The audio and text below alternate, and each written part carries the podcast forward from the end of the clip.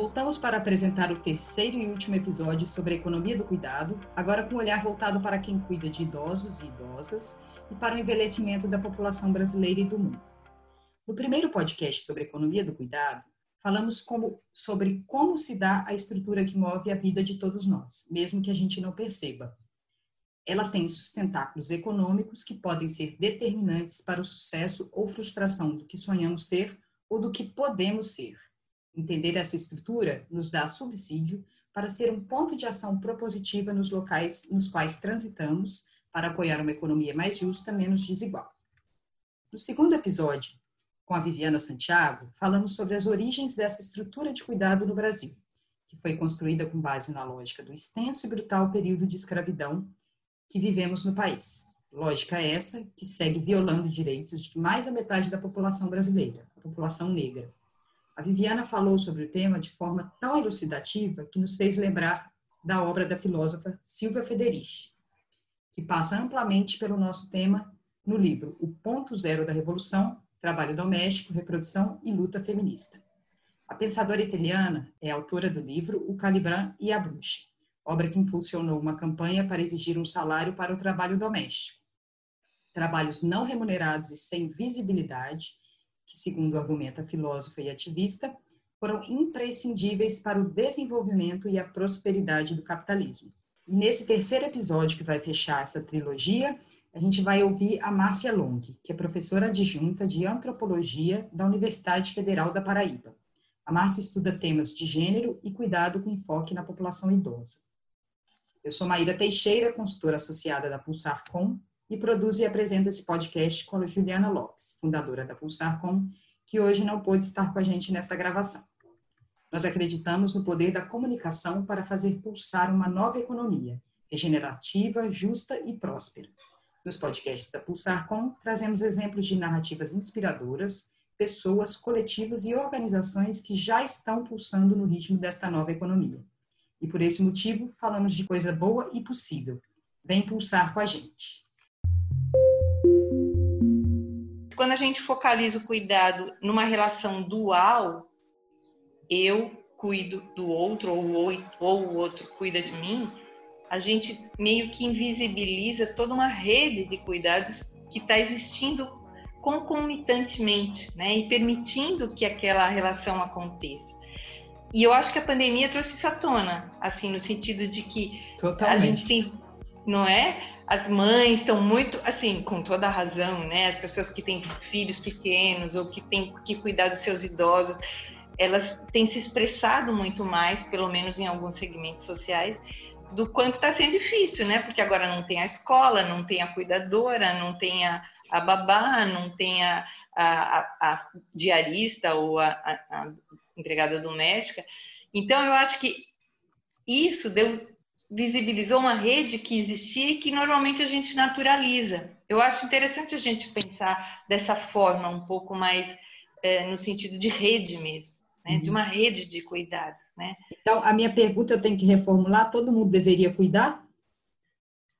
Eu acho que todo mundo cuida. E, e é cuidado, mas isso pode ser em diferentes momentos da vida. Claro, não é igualmente, não é da mesma forma. É, é óbvio que as crianças, até uma certa idade, e os idosos, quando são dependentes, eles precisam de cuidados, né?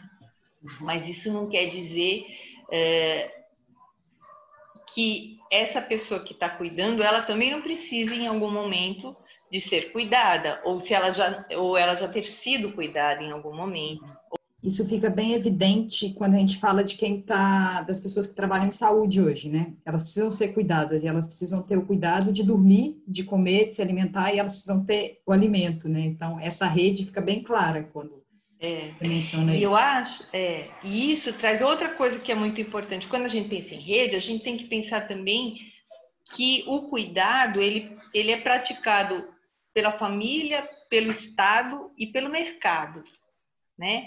Então, por exemplo, quando a gente está falando de rede, por exemplo, no caso dos profissionais de saúde, assim, está faltando o Estado fazer a sua parte de cuidado, né? no sentido de eles terem o equipamento necessário para poderem se proteger, para eles poderem ter um transporte digno e seguro, para eles poderem ir para o seu trabalho, para eles poderem ter um tempo eh, assim coerente com a vida de descanso. Com relação aos idosos no Brasil, numa certa perspectiva, se a gente pensa em questões de direitos e se a gente é, em algum tipo de política pública, a gente pode achar que hoje em dia os idosos estão sendo mais cuidados do que antes, né? Porque de, da década de 90 para cá, com o Estatuto do Idoso, com a política de saúde própria para os idosos, tem existe minimamente, né, uma vamos dizer uma rede de cuidado dirigida para os idosos. Nesse sentido, a gente pode dizer que é melhor do que antigamente, né? antes, da, antes da Constituição de 88, por exemplo. Por outro lado, quando a gente pensa que nós estamos vivendo no momento do capitalismo neoliberal, onde na verdade a proposta é trabalhe o quanto mais você puder para você poder consumir tudo que a gente tem para te oferecer. Né? Para a manutenção do, de uma sociedade, tem que ter a produção, no sentido de produzir alimento, de produzir é, é, coisas para moradia, serviços. Né? serviços, tecnologia e tudo mais, mas tem que ter também a reprodução que é reprodução, inclusive no sentido biológico mesmo, mas uhum. biológico e de manutenção dessas vidas. Então, produção e reprodução são os dois elementos de manutenção da vida que tem que, que caminhar juntos para a sociedade continuar existindo. Na visão no neoliberal. Né, num, num capitalismo, tá, né? Tá. No capitalismo. Só que o capitalismo teve diferentes momentos. Então, no momento anterior ao atual, existia a, a ideia da produção separada do privado, tal, mas existia no Estado ainda que é o momento do que eu estava falando de 90 tal, que tenha algumas políticas públicas, que tem um, um estatuto do idoso que garante algumas eh, eh, alguns direitos para esses idosos, uhum. que, que começou a existir uma série de, de como é que se chama, projetos sociais de, de espaço para os idosos frequentarem no cotidiano, tal. Só que no momento neoliberal isso tudo está sendo cortado, uhum. né? E eu acho então que tem uma questão, desculpa te interromper.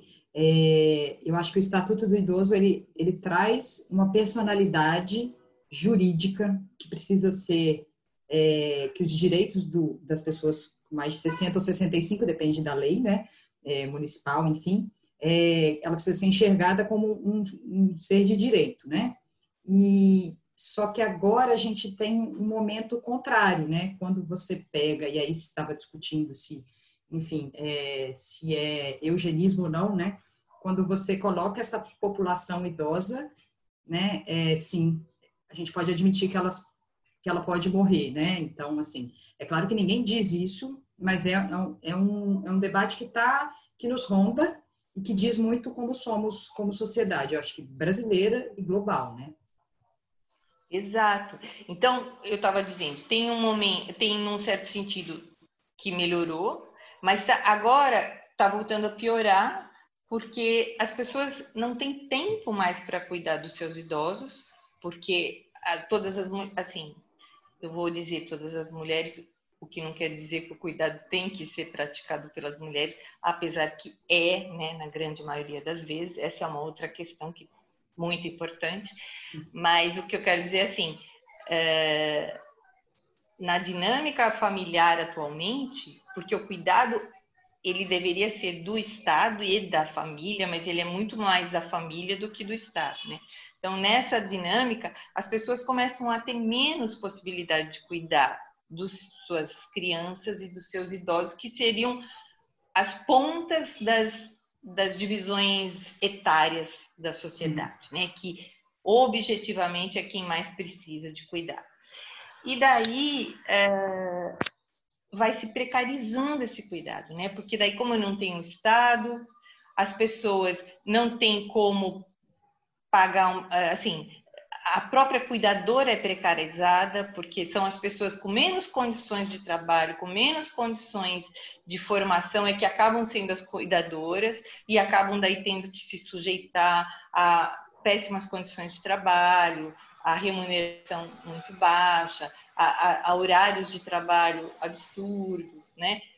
Isso, elas trabalhando para um segmento que teria como pagar esse cuidador.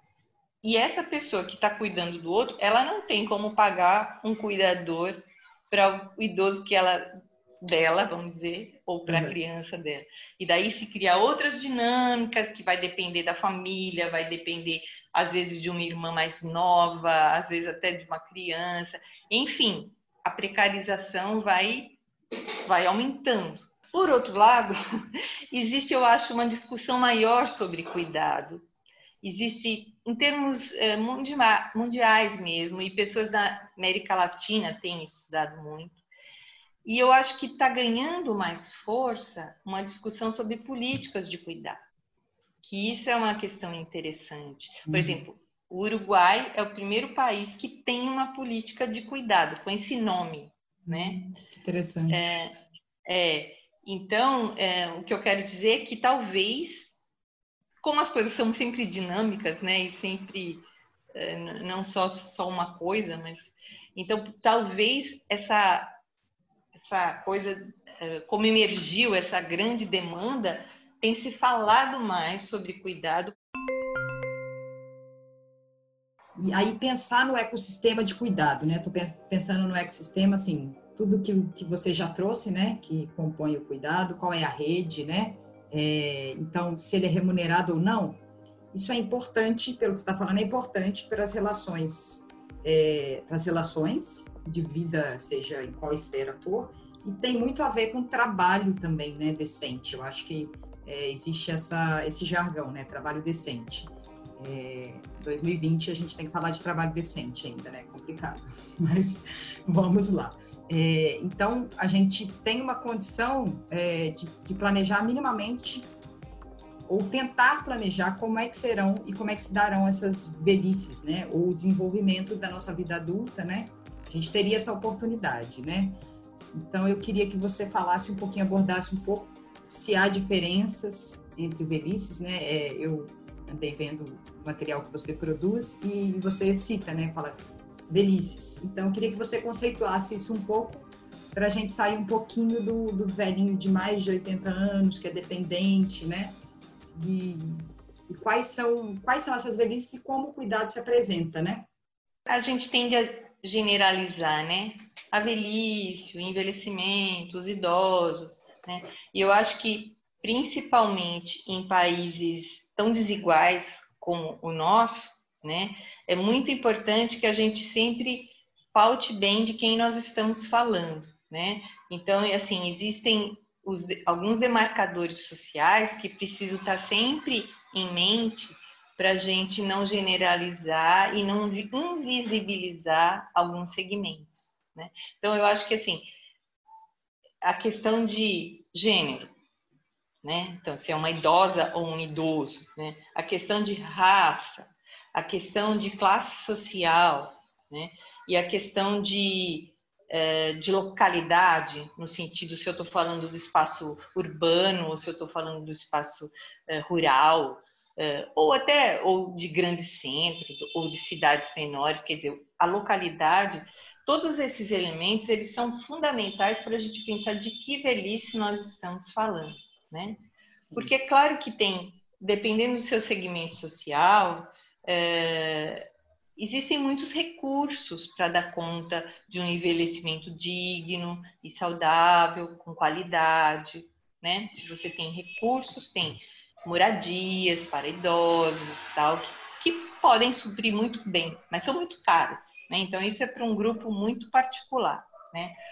É, sim, eu acho que tem uma outra, além desses esses demarcadores sociais, esses marcadores, eu acho que, como você citou também, eu acho que é importante quando a gente está falando de idosos, a gente especificar um pouco de quem a gente está falando, porque é, dentro das, do marco arbitrário de, de faixa etária, o, aqui os idosos começam com 60 anos, a partir dos 60 anos, né?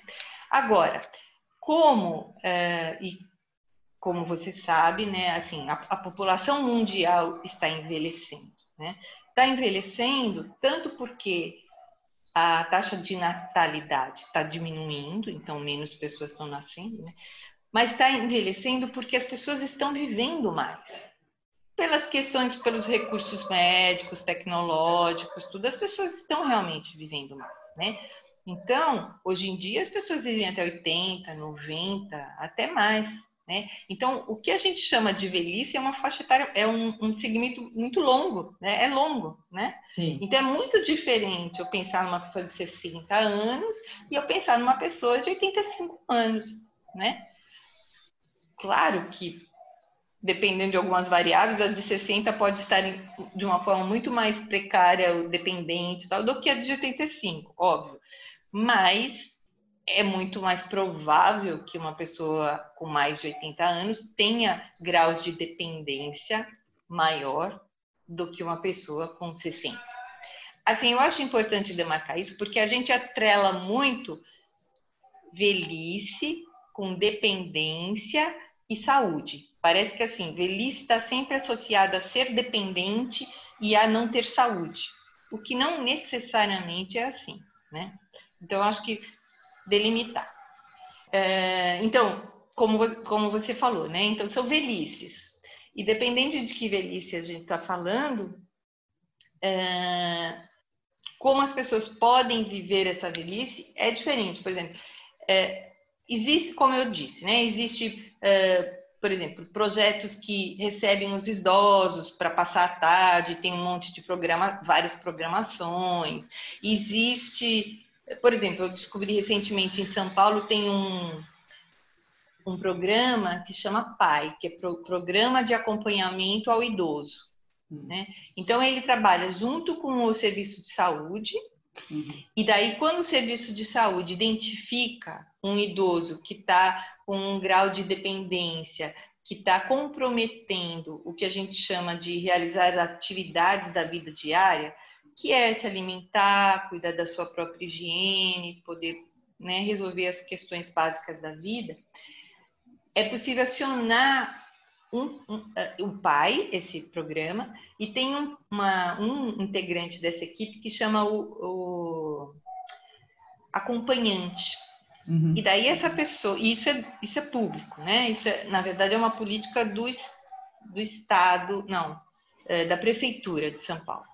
Tá. Aí você tem o direito a ter esse, esse idoso, teria o direito de ter esse acompanhante durante, por exemplo, é, 12 horas por semana. E daí esse horário, ele e o, e o acompanhante podem combinar o que vai ser feito. É. Agora, quando nós estamos falando de pessoas que daí já precisam de cuidados de longa duração, como é que como a gente chama, que são pessoas que precisam estar em casas de cuidado de longa duração. E são dos segmentos sociais menos assim, mais empobrecidos, é uma situação muito difícil porque o próprio Estado, ele quase, o Estado agora eu estou falando de modo geral, municipal, estadual e federal, ele, ele não tem esse tipo de residência como sendo é, totalmente gestado pelo Estado, ele subsidia alguns que muitas vezes é a igreja, são projetos sociais, tal. Então o Estado colabora e fiscaliza. Mas ainda é um atendimento assim. Ainda tem, não vou dizer que não tem bons lugares, tem bons lugares e muitas pessoas com muita boa vontade, mas é muito menos do que a demanda realmente, do que seria necessário se a gente fosse pensar a demanda. Então, esse é um grande problema que não está sendo equacionado. O planejamento do gestor, né? Primeiro ele precisa enxergar que, que você precisa endereçar essas questões, né? do envelhecimento da população. Né? É, então, eu acho que sai na frente essas. É, sai na frente, não, está atrasado, mas sai na frente essas experiências que já olham, já fazem um planejamento mínimo.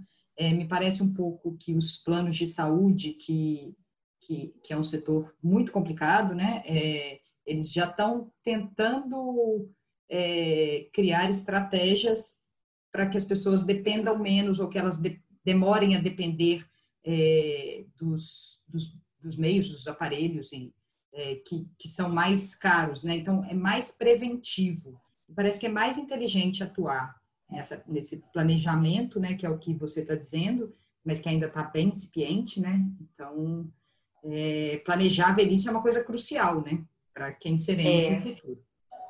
É verdade. Você tocou num ponto muito interessante, porque existe, isso já desde o início dos, dos anos 2000, tem uma proposta do, da Organização Mundial de Saúde, que é o paradigma do envelhecimento ativo. E esse paradigma ele já foi incorporado pela política de saúde uh, do Brasil. Né? Essa política, ou esse paradigma, se a gente for levá-lo em consideração como está no papel, ele é muito interessante, porque ele proporia assim que existisse um comprometimento não só do indivíduo, mas da família e da comunidade, no sentido de proporcionar a possibilidade de um envelhecimento mais ativo, no sentido de a pessoa poder continuar a, a, a ter as suas atividades, fazer exercício, poder circular pela rua, poder é, dar conta da sua própria vida. Então, se isso fosse equacionado da forma como é proposto, isso significaria, dando exemplos bem práticos, ter boas calçadas na rua das cidades, né? Isso significaria você ter um ônibus que a pessoa não precisasse subir um degrau enorme para poder entrar. Tem ônibus que já tem a coisa que desce, mas tem lugar que não tem, né? Então, às vezes a pessoa ela é privada de andar não porque ela não tenha mais condição eh, nem cognitiva e até física, ela pode estar tá andando um pouquinho mais devagar, ou ela pode não conseguir levantar a perna, mas isso não impede ela. Mas as condições do entorno acabam impossibilitando que essa pessoa faça isso, né? Então, às vezes são coisas muito segurança também é outra coisa. Se as pessoas vivessem num espaço que elas se sentissem seguras, elas sairiam mais pela rua, fariam mais as suas atividades sozinhas, mas as pessoas têm medo, né? Os idosos Sim. muitas vezes têm medo. Não só os idosos, né? Enfim, o que eu quero dizer é que seria um comprometimento mais amplo. Estrutural, Só né? Só que o que acaba acontecendo é que passa a ser algo muito individualizado. Então, envelhecimento ativo é assim: você tem que se cuidar, você tem que se alimentar bem, você tem que fazer exercício físico, você. Então fica muito uma culpabilização e parece assim, se você não está bem é porque você não fez o que devia ter feito. Por outro lado, daí pensando na questão de gênero, as mulheres idosas é muito interessante, elas permanecem cuidando, a não ser que elas já estejam num grau de dependência muito forte, é muito comum. Assim, são as mulheres idosas que cuidam das pessoas mais idosas, né? Aquelas Sim. que já estão. Então, ou cuida do companheiro, ou cuida de uma mãe e de um pai, ou cuida de uma irmã, ou cuida dos netos, né? Uhum. Então, mesmo que elas também sejam cuidadas, né, na dinâmica da vida, elas permanecem cuidando. Né? Uhum. Isso eu acho que é uma coisa muito interessante para a gente pensar, porque isso é eu vejo na literatura e também vi nas minhas pesquisas, né? Que esse lugar de cuidadora da mulher, ele permanece até você, de repente, precisar realmente ser cuidada uh, de uma forma mais uh, acentuada, né? Reconhecendo que o cuidado deveria estar no centro da discussão para que houvesse uma transformação social positiva, no sentido de distribuir de forma menos desiguais as, as funções e atividades de cuidado, o que, que é mais factível? O reconhecimento econômico, então você remunera essas pessoas, ou você dá incentivo para essas pessoas que cuidam, né? É, e valoriza essas profissões e atividades de cuidado, ou absorção é, dentro, eu, eu, coloquei aqui dentro de casa, né? Pela a distribuição do trabalho de cuidado dentro de casa. O que, que é mais possível hoje de, de tentar, para tentar colocar essa discussão, né? Não sei se essa pergunta faz sentido, é, enfim. Como incluir, mais homens, como incluir que os homens e pessoas economicamente né, é, privilegiadas se sintam parte dessa economia e entrem nessa divisão do trabalho, né? Isso é uma utopia? Como é que a gente faz essa discussão de responsabilidade, que é o que você estava tratando antes, e tentar fazer com que o cuidado seja um valor compartilhado, né? Quando você fala de interdependência. É, eu acho que uma coisa seria você ativamente é, provocar na educação das crianças uma participação é, maior né, nas atividades é, cotidianas de uma casa, assim, tornar isso algo que deveria fazer parte da, da vida das meninas e dos meninos, tal. Claro que é importante é, valorizar o profissional do cuidado, né? Claro que é importante que esse profissional seja valorizado e esse ele tenha direito a ter uma formação e tenha também ao mesmo tempo uma remuneração compatível, porque como eu falei lá no, lá no começo, em geral, quem faz essas atividades também são as pessoas mais precarizadas, né, dos lugares mais vulneráveis, tal. Só que isso não resolve totalmente o problema, porque a gente está resolvendo de, do segmento que pode pagar né? Mas e o segmento que não pode pagar? Como é que ele vai equacionar isso? Né? Então, por isso que eu acho que tem que ter a participação de todos, Estado, família e mercado. Uhum. E o Estado garantir algumas coisas básicas, né? A eu pandemia colocou o cuidado no centro, né? É, quem não é. viu é. passou por algum tipo de problema, em algum momento muito agudo, viu. Então, quem não viu é porque está com má vontade e, e, acho que pode dar errado, né? Mas, enfim. Pois é. Mas, no mínimo, veio à tona, né? Você se incomodou ali com alguma coisa uhum. e isso, isso precisa ser, continuar a ser cutucado para algo mudar em termos da sociedade. É, e daí? Eu tinha comentado no começo que no Uruguai tem uma política de cuidado, né? Uhum.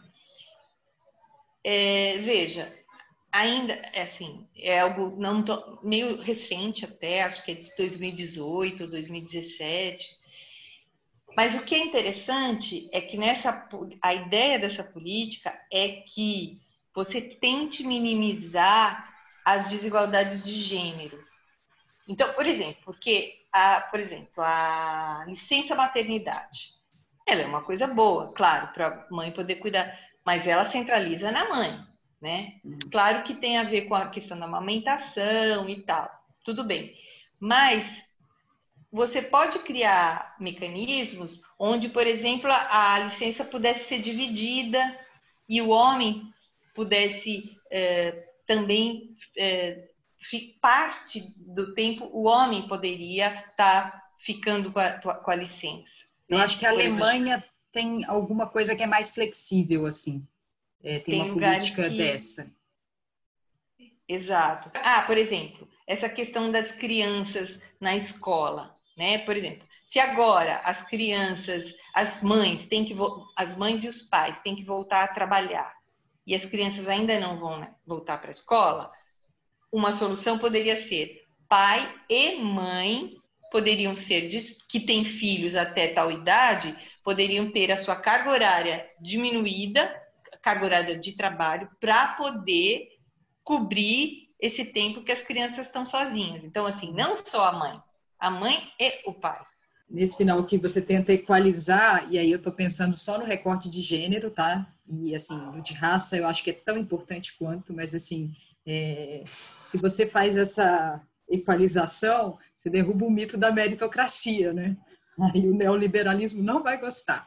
Então, não. assim, as oportunidades, elas não são as mesmas, fica muito claro, né? E a gente sabe que não é a mesma para a população negra, para mulher, mulher negra, né? Então, assim, é, de fato, eu, eu penso que se, se a gente não consegue colocar esse assunto central, uma pauta central, e sendo é, é, interseccionalidades mesmo, né? Falar disso, é, não resolve, né? Mas eu acho que a pandemia pode estar prestando um, um pode estar gerando um incômodo. E se, Isso. acho que nem todos teremos maturidade para entender esse endereçar, né? Mas eu acho que, que quando você aponta a visibilidade do tema, né, e colocar os atores todos, sim, me parece que a solução passa por esse arranjo. Se eu quero viver numa democracia, o meu desafio é que todas as pessoas dessa democracia tenham acesso ao cuidado de uma forma democrática. Mas eu acho que é isso, é, Márcia. Muito obrigada. Você trouxe um olhar muito amplo, né, assim, e profundo, para começar a discutir é, uma estrutura que conduz a nossa vida, né, de uma maneira bem é, desigual, né. Então, eu queria agradecer, Juliana, também, é, e, e, pensar que em outros episódios você pode estar com a gente de novo para temas. Bom, obrigada, obrigada, Maíra, foi ótimo. Espero ter respondido, porque a gente viaja um pouquinho também, mas é, é muito bom poder falar sobre essas questões que são tão importantes, né? A gente encerra essa série sobre economia do cuidado convidando você que nos ouviu a compartilhar as informações que tratamos hoje para fazermos girar essa roda para uma economia em que todos possam cuidar e serem cuidados e sejam devidamente reconhecidos por isso. O resultado certamente será mais bem-estar e prosperidade, mais igualdade. O podcast da Pulsar Com é produzido em parceria com a Diorama Produções. Ficou com vontade de ouvir mais? Nossos episódios estão disponíveis nos principais tocadores: Spotify, Google Podcasts, iTunes. Aproveite e siga também a gente nas redes sociais. Arroba Pulsar com VC no Instagram e arroba Pulsar com no LinkedIn. Até mais!